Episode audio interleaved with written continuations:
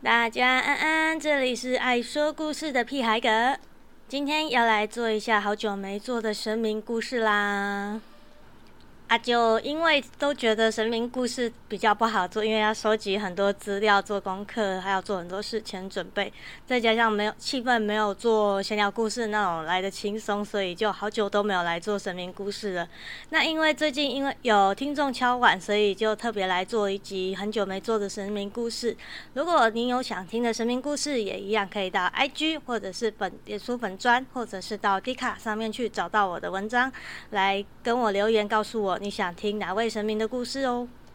嗯，常常在看我低卡文章的读者可能都知道，就是前期我会说一些关关于做阴差的相关故事，那里面就会有一些提到范谢牛马或者是黑白无常这一些部分。那今天我们要来讲的刚好就是其中的一个老搭档，就是范谢将军的故事。那首先，我们要先来介绍一下范谢将军的由来，还有一些大家对他们的一些迷思。因为首先很多人都觉得说，诶，范谢将军好像就是黑白无常，其实他们还 还是比较不一样的哦。那首先我们要来说说为什么范谢跟无常常常会被混淆呢？因为首先范谢的传说是比较仅限于由就是福建地方的民俗由来，所以他的。一些职权有时候很多也会跟无常把它混淆，因为无大家都觉得说，哎，都是看到穿黑色、白色两种颜色的衣服，所以就有人会以为说，哎，范谢将军是不是就是黑白无常？但实际上还是不一样的哦。首先，黑白无常的工作职权是在于接引亡魂，以及到亡亡魂接引到地府报道以后，在地府那边报户口，所以有点类似于是说，嗯，接引新住民跟。报户口的户政事务所人员的工作吧。那范谢将军的工作呢？其实他们是主要是气拿鬼魂以及协助赏善罚恶的工作哟。嗯，他们的工两个职权在这两种工作的职权之中，还有一个牛马将军，他们两种工作都有做。他们有做无偿的工作，也有做范谢的工作，另外也有做奈何桥的看守工作。他们会在奈何桥那边看。经过往来的一些亡魂，如果他生前是好人，他就会帮他过去；如果他是坏人，就会把他从奈何桥推下去，从给下面的一些恶鬼吃掉，这样子。那。范谢跟无常还有一些外貌上的差异。首先，范谢将军就是一高一矮，所以才会有人会说叫七爷八爷。然后服装的部分，大家都一直以为范谢将军只有穿黑色跟白色的衣服，实际上他们在以家将的形式，或者是以短身昂二的形式的时候，会有蓝绿色或者是黄色、红色的样子。所以其实也不是只穿黑色、白色的衣服。那在表情方面呢？无常鬼两个都会吐着长长的舌头。那范将军、谢将军的差别就是谢将军他会吐着长长的舌头。那原因我们等一下会说到。还有，他们手上都是会拿不同的东西，比如说范谢将军，他们手里面会拿着一支羽扇，然后另外一只手可能会拿火签，或者是令牌，或者是瑜伽，也有的会拿，呃，有一说会是拿手镣铐这类的东西，但是目我好像没有查到相关的资料。那范谢将军也是受玉帝册封的护法神，他们是王爷跟城隍的部将哦。那这就是范谢跟无常的一些比较差别的地方，大家可以在大家下次如果看到的话，可要记得不要叫错了哟。那么范谢将军一般我们也会称作为七七爷八爷，或者是你也会听到有人叫他大二老爷、大爷、二爷，或者是大二爷。爷伯或者是大二阿伯，就是不同的地方或者是一些嗯，大家比较通俗的讲法都不一样。最常我们听到的就是七爷八爷吧，就是有的时候甚至我们班上两个人如果特别高特别矮，两个人站在一起，大家都会说他们是七爷八爷，就是因为都是在为了凸显说就是两个人的身高差距相当的大。那范谢将军他们的由来呢，从主要是从福建地方的民俗由来。那他们的名字大家有听过吗？谢将军的名字叫做谢必安，有一个意思是说他名字的意义是说是叫谢罪悔过必平安，但也有一个说法是谢天敬神则必平安的意思。那范将军的名字就有两种说法，一个是范无救，救是救赎的救，那它的意义是犯罪之人必然无救。那另外一种有一个救的救法是呃引救词，就是追究的救。它的意义就变了，就变成犯罪悔改，既往不咎。就一种是这个人没救了，一种人是啊，只要你悔改，你就有救。那你喜欢哪一个意思，就让大家自己去选择吧。那这边来讲一下关于范谢将军两个人的传说，他们有听有有各式各样的说法。那我这边讲的是一个比较。流传比较广的说法，那还有另外一个是家将的版本，我们等一下也会一起说明。那最普遍的一个说法是说，以前他们两个人是衙门的差人，在押解人犯的时候呢，这个犯人逃跑了，他们两个人就分头去寻找，然后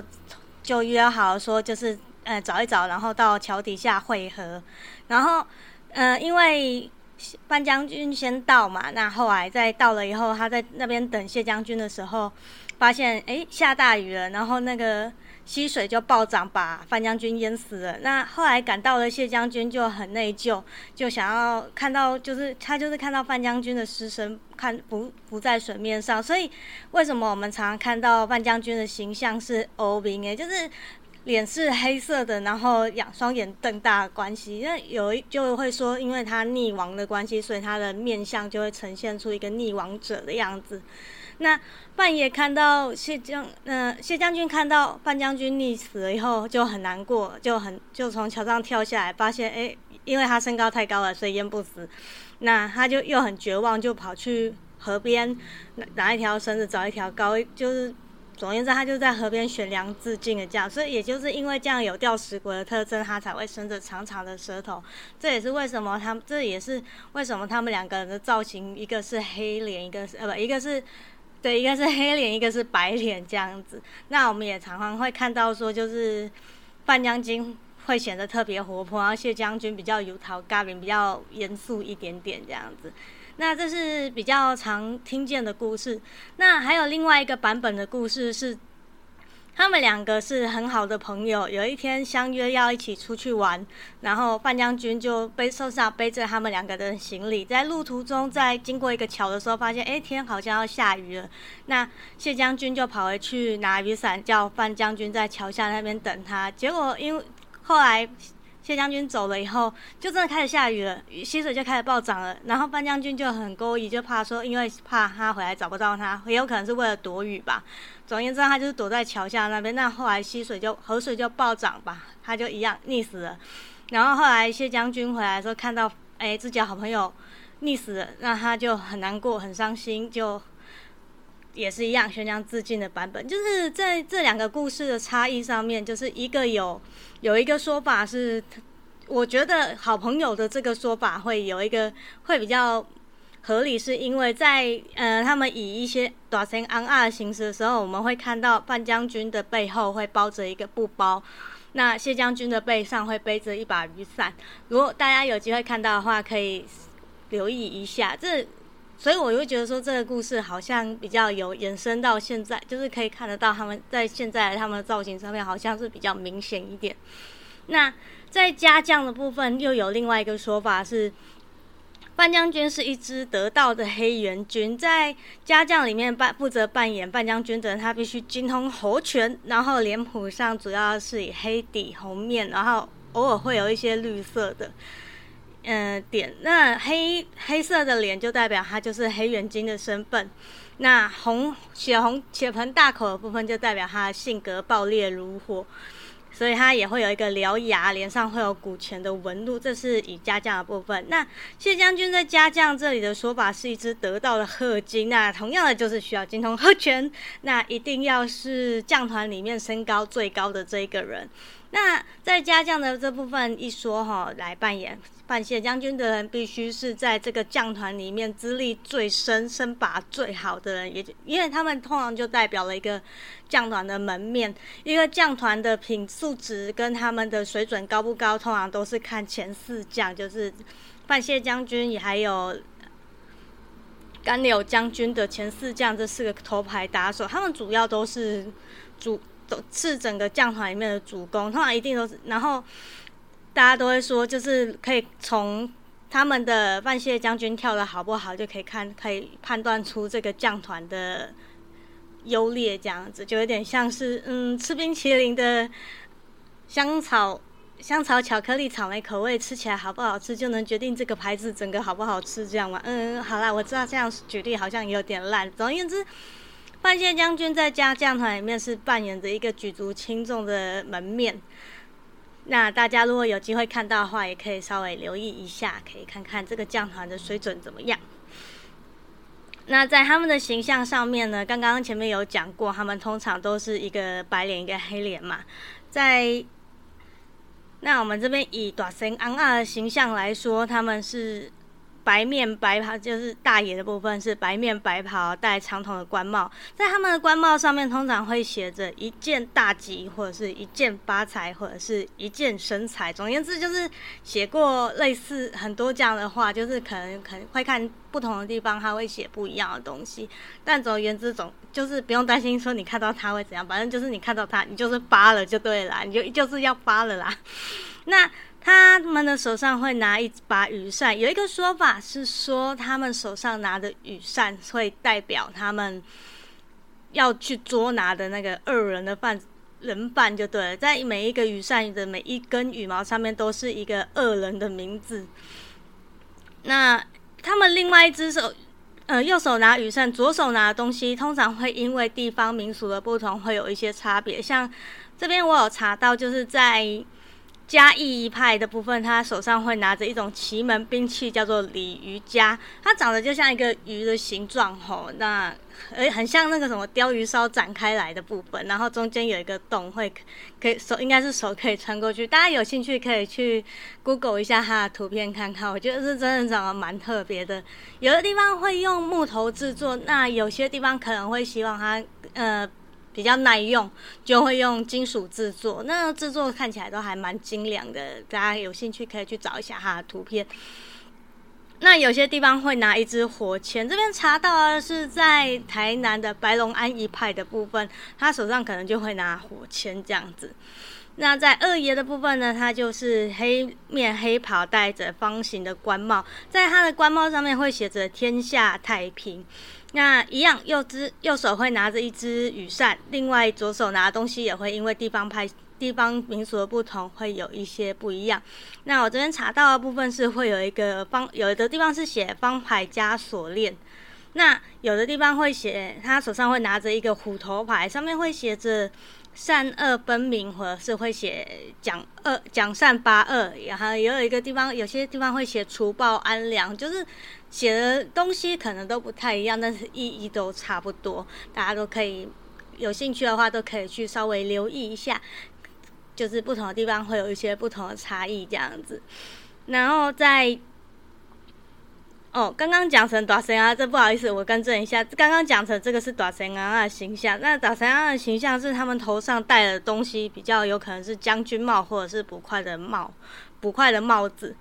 就比如说，像这边查到的是士林南安永安社，或者是台北处庄双联社部分，他们的大爷二爷的短衫安啊是会戴着捕快帽的。那什么是将军帽呢？那你们可以去看一下，就是在庙会的时候，短衫啊就是那种很大很很大尊，然后手会一直摆一直摆那个东西，叫做短衫啊。然后在七叶八叶的部分，他的如果是戴将军帽的话，他手上会有很多帽花，一个就是有一个像一颗绒毛球球的东西，那个叫做帽花。然后在我们一般看到就是城隍出巡的时候，或者是我们可以看到像类似青山王出巡的时候，他们会有所谓的呃。就是早上跟晚上出出选的时间，呃，名字叫都不一样。那晚上叫做暗访嘛。那他们在暗访的形象的时候，刚刚有说过，就是 谢将军会背着一把雨伞，然后范将军会背着一个包袱。那在那个哦，我这边忘记我，我现在才发现到我我做作业的时候有写到铁链的部分，就是在暗访的时候，谢将军手上会拿着铁链瑜伽。那这个部分，然后比较特别的是，我这边有查到一个台北临安社的部分，会左手拿着一把钉棍，哇，听起来很歘呢，真的感觉好像特别特别威风哦。那为什么会觉得说最后那个两个人相约的故事会比较比较？比较像真的，因为这个暗访的形象正是有背雨伞跟背包袱的样子，那这不就是应对了刚刚讲的那个故事的部分哦。然后刚刚那个起源故事之前也有听说过，是一个放走人伴回去，嗯，回去见母亲最后一面的故事。但是这个故事我现后来没有找到，如果有找到来源的朋友，可以再给我一个呃通知。好，谢谢哦。那在新新竹的城隍庙这边可以看到，也就是在城隍庙里面，我们其实都可以看到有谢将军跟范将军的嗯神像。然后有一个说法是，新竹城隍庙的范谢将军的神像是以他们生前的样子去雕刻出来的，也就是说，你可以实际看到范谢将军两个人是长什么样子，是一个非我自己之前有去看过，我真的觉得是这做的非常非常细。嗯，新竹城隍庙是真的还蛮值得去一趟的。就是以台湾三大城隍庙里面，新竹城隍，还有台北省城隍，还有一个是台南的府城隍，这三间城隍庙是真的都还蛮值得一去的。另外，我也很想去一次嘉义城隍庙，但不知道为什么一直都没有机会。听说嘉义城隍庙也是一件相有一定程度的城隍庙，我也蛮常建议说，就是嘉义那边的案主。有机会的话，可以去跟他老人家打声招呼。那我另外想要特别介绍的一间城隍庙是彰化，位于彰化市的彰义城隍庙。那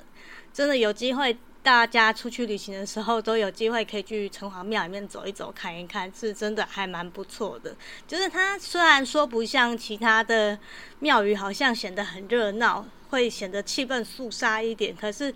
其实你就会发现，说去你去了一趟以后，就会发现那种地方父母官给你的那种平静感是不一样的，所以我是蛮建议大家有机会可以去走一走。那么今天这就是范谢将军的故事啦。如果你喜欢的话，记得欢迎给我一个小小的鼓励。那么如果你还有想要听不同的将呃神明故事，也可以来跟。我的 IG 或者是粉砖，或者是到 D 卡搜寻歌处来传讯息，或者是在我文章底下留言告诉我你想要再听到怎样的神明故事。那今天关于范谢将军的故事就介绍到这里。如果你有其他想要补充或者是刊物的部分，也欢迎跟我联络。那么我是爱说故事的 P I 哥，下次见喽，拜。